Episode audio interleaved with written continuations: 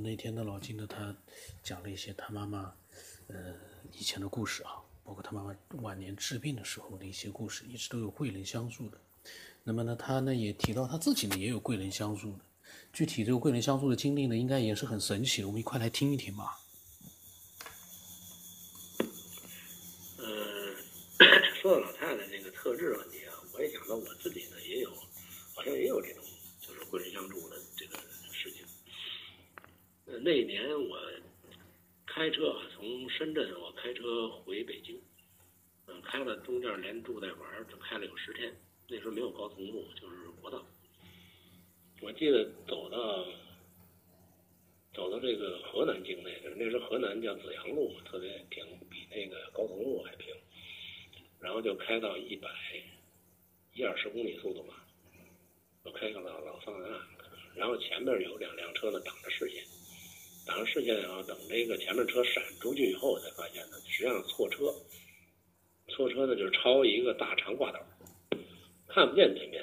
然后前面那两辆车呢，都都超过去了，到我这儿我开到正好开到这个长挂斗的中间了，然后那等那个车一闪过去，我才发现这个距离不够，前面有一个长途公交车，上面顶着一行李的那种，就迎面就就撞过来了。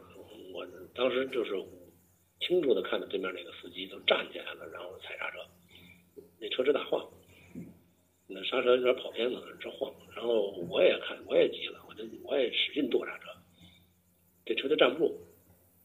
眼看着也就剩个，可能也就剩个不到七八米远了。迎面呢，那个反正要是撞上，那肯定我这车撞人肚子里去。我记得我当时特别的清醒，就是一个一个，呃，比平时还清醒的清醒，而且很镇定，也没有慌，也没有什么的。我就用余光瞟这个旁边这个大挂斗。这挂斗当时一刹车呢，它因为它轱辘很多嘛，然后就错到最后一个轱辘，就到车头了。这时候就离那个前面快撞上那个车也就四五米远了。当然，这个时间发生的也就可能也就是一秒来钟啊，一一两秒钟吧，这个时间。然后这个这个它那个长挂斗呢，车尾巴车厢还支出一大块，我也没管那个，我就直接往右一打把。就等于把车整个塞到那个他那个车车车厢下边去了，就是最后一个轱辘后边车厢底下，我就唰甩进去了。就甩过来这一刹那，这个对面这个车就嗖的一下就过去了。因为迎面嘛，再刹车迎面走，那个速度还是很快的，唰就过去了。幸亏那个大挂斗呢没刹车，他要刹车我也撞他了。然后一甩过去，我我我觉得不安全，我就马上啪我又甩出来了，就等于把那个大公交给让过去了。让过来以后呢，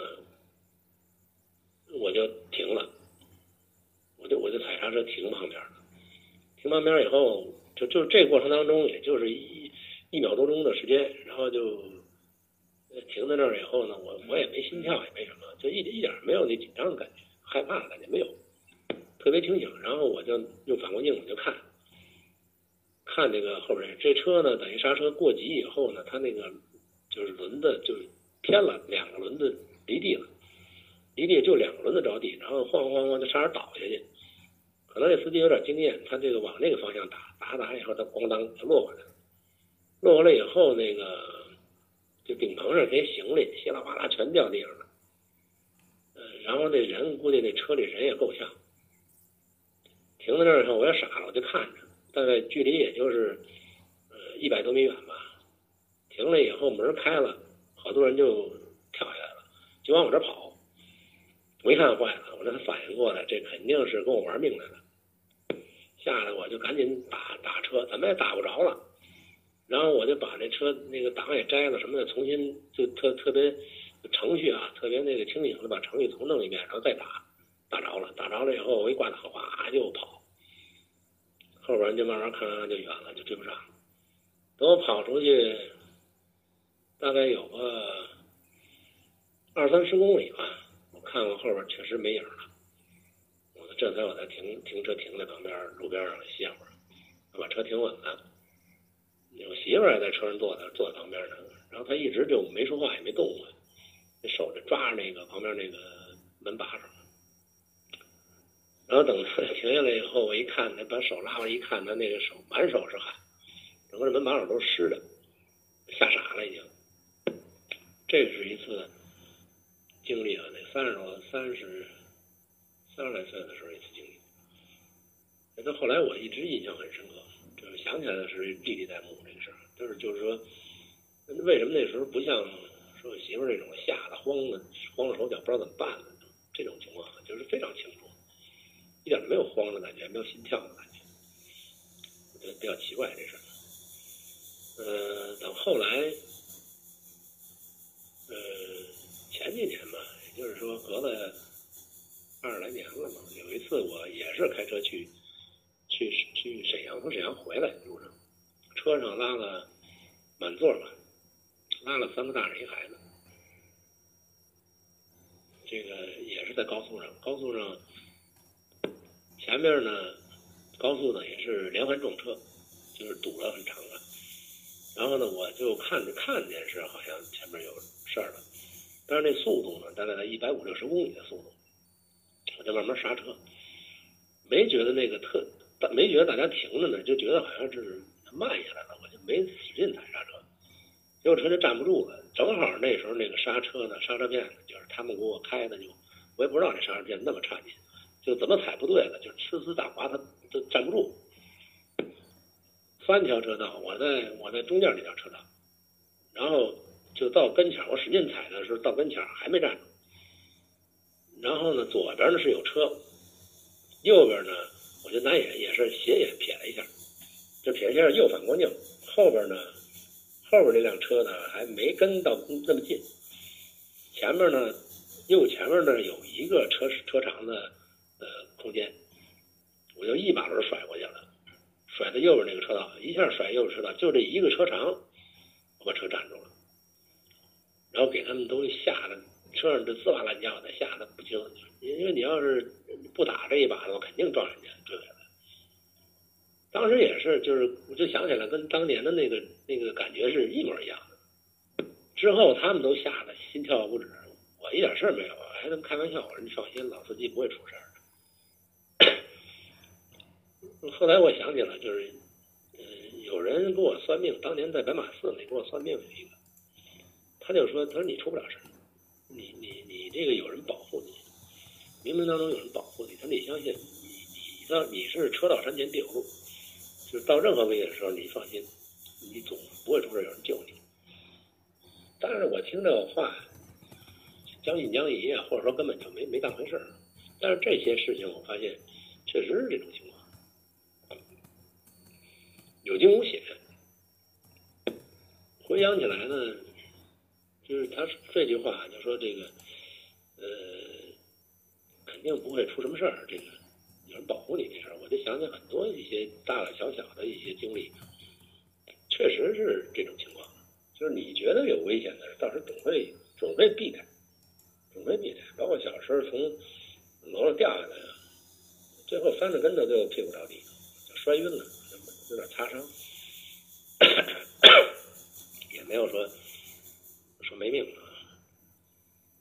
嗯，反正这种事事情事情挺多的。一时想也想不起来。还有就是走到哪儿嘛，包括从深圳回来那一个路上，走到哪儿嘛，都是人家给我看相。第一次看比较比较重的一种看相，就是就是白马寺那，白马寺那儿坐在那儿。当时我是呃跟第一任妻子离婚了以后，这是第二任妻子。然后我们俩开车往北京来嘛，回家，在那白马寺门口有一个小伙子我看，然后就把这个，因为我媳妇儿不太信这个，这个支给他买水去了，然后我就坐那儿给我看。反正现在记得，当年看的所有这些事儿，嗯，都应验了。我记得后来我给了他，给了他六十六块钱吧。记得那是六十多块钱也也不少了，对那个白马寺这一带来说。然后他主要说就是，这是你新婚妻子的孩儿。呃，我告诉你，她不是你最后一任妻子，你后边还有。然后你们俩会有一个女儿。就像这些这些话说的说的很清楚，包括以前的事儿，他说的都挺准。我因为当时刚刚跟刚跟他结婚，我觉得这种话有点别扭，我就我就没说，回来也没跟媳妇说。等后来真的跟这个媳妇离婚的时候，我把这事儿想起来跟他说了。他说是一种，就是一种有人参与，有人有人在里边搅和，搅和完了以后搅和。但是呢，你跟那搅和的那个人呢，没有最后没什么关系，就是冥冥当中就有这么一个有这么一个。就属于这个捣乱的吧，给你们给搅和乱了，乱了以后就就就离了，离了后来你还有一个，还有一个，而且呢还会有个孩子，然后给我看看说你这生应该有三个孩子，嗯，好像死了一个，我这就我就因为算这个算对了，我就我就有点心疼他，这是因为我第一第一任妻子，后来就是结婚没多久就不想不想跟我过了。不想过了过了以后呢，呃，后来有一个孩子怀孕了，怀孕了以后怀了大概有两两两三个月吧，就是他坚决要把他打掉。他其实不打掉，我可能也不会离婚的，因为外边有人，所以后来就没办法，我陪他去医院，就陪着他把这孩子给做掉。然后这个人呢算呢说，你第一个应该是个儿子，那个。你后边两个是女儿，果不其然，因为第一个是什么我现在不知道，但后两个确实是女儿。因为这事儿后来我第二任妻子离婚的时候说了以后呢，他慢慢他也认账了，说这个事都嫌我不好吧，但是呢，白马寺这事儿，他也他也比较他也比较这个，慢慢也信这个了，就说呃这个应该如此，医医生也说不清楚。哎，就就后来也接受这事实，现在跟跟跟他关系啊，跟这个大女儿关系都还挺好。比较逗的是，这俩女儿呢是整差十二年，也就是说两个都属虎，一个大虎，一个小虎，两个虎妞，而且性格呢都有很多相似之处。就是看相可能不都是江湖片子。可能能捕捉到一些信息，一些未你未来的信息啊，因为这跟那个 就是能回到过去或看到未来，这个是同一个，呃，同一种同一种道理吧，可能是这么一种，我理解是这么一种道理。从那以后呢，因为这些东西呢，我也比较这个学看风水啊，看手相啊，什么那个当时学的包括包括算命的这些东西。但是我发现我不是那块料，就是学到一定程度就进不去了。那时候学看手相还是挺灵的，嗯，给给给给同事朋友看看都挺准的。但是我不不理解什么道理，只能从书上一些迹象去套。还有一次呢，还有一件事呢，就是我的同事的媳妇儿，那同事呢后来跟他也离婚了。但后来跟我就是呃关系不错，因为毕竟我也是比较懂这个这方面东西。他呢也比较奇怪，人神神叨叨的，也是个东北人。后来呢，他就反正跟我关系不错吧，因为他他挺喜欢我，然后就老给我看看完了以后呢，说他那些故事。这人也是从，就是突然有一天，他他有感觉自己有这个能力的，然后他学了不少书，还找一师傅教他，然后他就有这种功能了。后来我问他，你算就光是从书上那些东西算的吗？我说我我说我反正也学了点，但是不是这种，觉得觉得不是很靠谱。他说一个是有有一定的这个学习，还有一个呢就是你。有灵感，就是你到时候突然一下，你就第一，下意识感觉就是这样的，他肯定是这样的，就是他比较好像比较通灵似的。虽然他可能不是说我看到了，说那种我做梦托梦看见的，不是那种看见的，但是他能够就是说出来你怎么回事，你特别的准。呃，说曾经他给人家一个大姑娘，就是呃那阿姨，他一看那阿姨带着带着女儿出门，他就说：“哎，你恭喜你阿姨，你这闺女怀孕了。”那阿姨就跟他急了，说：“闺女连对象都没有，她怎么怀孕了？”跟他吵起来了，然后他就特别奇怪，他说：“你明明是怀孕了，你必须得查去。”结果一查，果然是怀孕了。怀孕以后。他妈那那那个老太太呢，就特别恼火，不知道这闺女到底在外边招什么事儿了，所以她净是碰上这种事儿。嗯，跟我这块儿呢发生一个发生一个事情，就有一年我去我去这个呃东北，去东北去去那个新义州，然后我还带着一个朋友去新义州，呃送她回家嘛。也是一个女孩送她回家，然后我回沈阳呢去看老姑姑呢。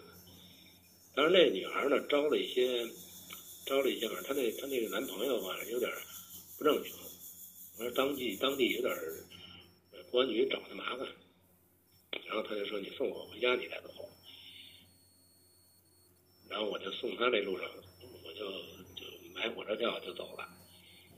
我妈跟我妈请了个假。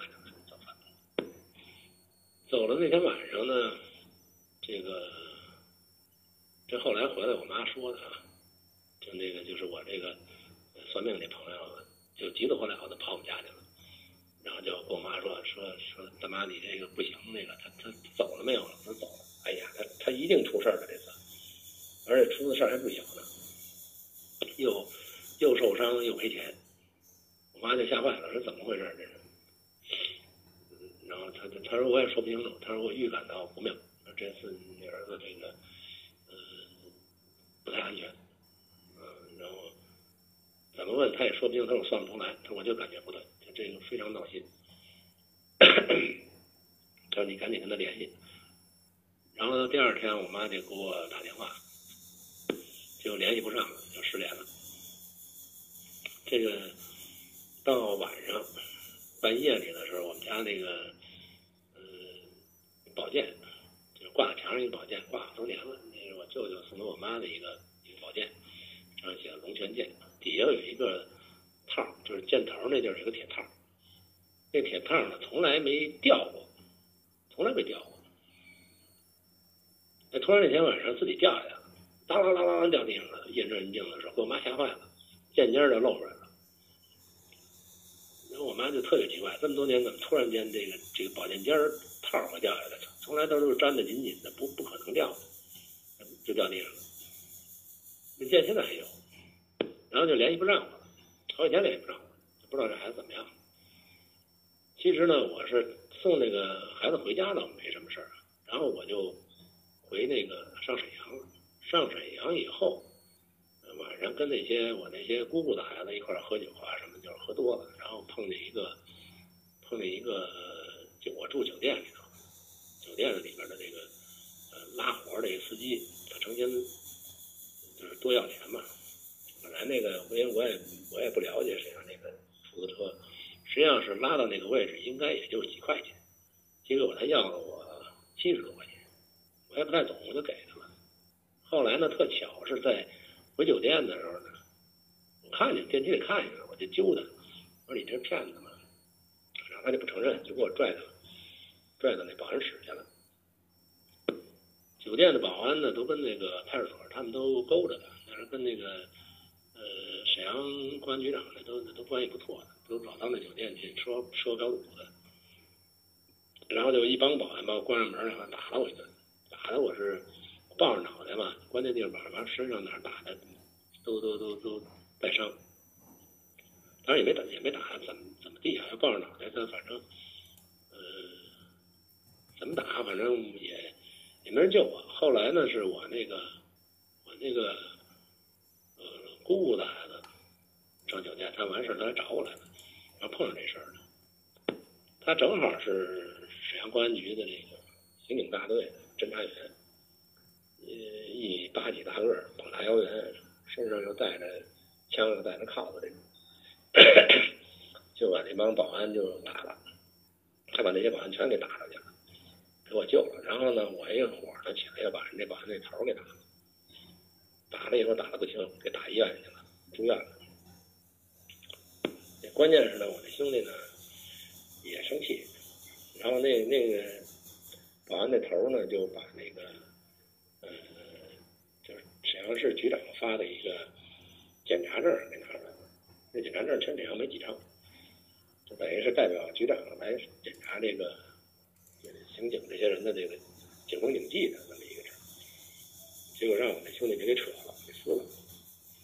撕了以后，他就就等于是报告那个局长，因为他还被打了，那局长就急了，就把我这兄弟一撸到底，就等于把那个衣服，就是他那个警警装警服也脱了。反正这事闹得不小，然后把我也给关那个拘留所去了。拘留所一关就二十四小时嘛，然后后来又给他那个打的那人赔钱。我记得当时赔了五千多万，那五千多在沈阳来说呢，基本快成天文数字了。这事儿呢，就是赔了钱以后，呃，又给我那兄弟一处分，就这么着就算拉倒了。这前前后后就耽误了两天，而且我一一就算回家了以后，他也是一直就没结束之前一直不能走，不能离开沈阳。所以这事儿呢，我也没敢跟我妈说，怕我妈担心。就跟那些兄弟们说，就是谁别跟我妈说，就说没事儿，出去玩去了。我妈也不知道。结果呢，这不等于就是又挨打又受伤，还又赔钱嘛。所以在沈阳耽搁了也就将近半个月的时间，我才把伤也养的差不多了，才回北京。怕我妈担心嘛，完了以后跟她交代。心放下了。哎呀，他说吓死我了！那宝剑当啷掉地上的时候，我就觉得你可能没命了。像这些事儿吧，都属于特别奇怪的。就说你说那个看相声那朋友，就是他怎么会预感性那么强，而且他就能够捕捉到说你肯定是又又又出事又受伤又赔钱，那你这事儿不小。但是好像没什么生命危险嘛，但是够呛这事儿。所以。后来他去日本了，就没什么太多联系了。有时候回来给我打个招呼。慢慢他那功能也也不是特灵了，越来越不灵了。包括他还预言我那工作单位的事也说到那哪年以后就就走下坡路了，换个地儿换个地儿。哎，果然都他说的都对。所以说对我来说呢，经历的这些事情都太多。你拿说科学的一些道理去解释，没法解释。这也是，呃，促使我去对这些所谓非科学的东西感兴趣，或者想追究一个为什么，也是从我的经历里头来的。啊，就是看了很多，想了很多，了解很多，就都去试图能解释这些问题。啊，所以 这也不是偶然的嘛。但是换句话说，也就是我的前世，或者我的这个灵魂吧。可能确实也不是一个，也不是一个普通的一个状态，也是有很多这个故事的经历造成了今天这个这个命运，嗯，也只能这么解释。不知道您有有什么想法评论？这个也当个故事说说说吧。就今天还是从祭奠老太太这个这个因缘起的，我这就说了那么一大堆啊。那么老金呢？因为碰到的神奇的事太多了，然后像这个算命，他也觉得很神奇，科学解释不了。嗯，我在想啊，老金是不是因为这神奇神秘的事太多，都无法解释，所以他对科学呢也持个保留态度？但我是这么想啊，现在呢，虽然科学是无法解释，这是也是很正常的，因为我们目前的这个科学文明的这样的一个程度还不够去解释。但是未来，你真的要解释它的话，你只能通过科学，否则的话，你想想看。科学解释不了的话，用什么方式能解释呢？现在这样的一个情况就是，全球七十亿人，可能有那么几千上万人，或者稍微再多一点的，有这样的神奇的经历，可是其他人没经历过，绝大多数人不知道，你也没办法去给人家去证明给人家看。那最终未来可能还是要通过科学来解释，说我的看法啊，未来我估计科学是能解释的。那么，呃，老金的分享的。内容越来越精彩了，我们隔两天我们再听听他的更多的、更精彩的分享。那我的微信号码是 B 二五什么八不浪什么八，微信名字是十九天以后。那么欢迎所有的人呢都来分享。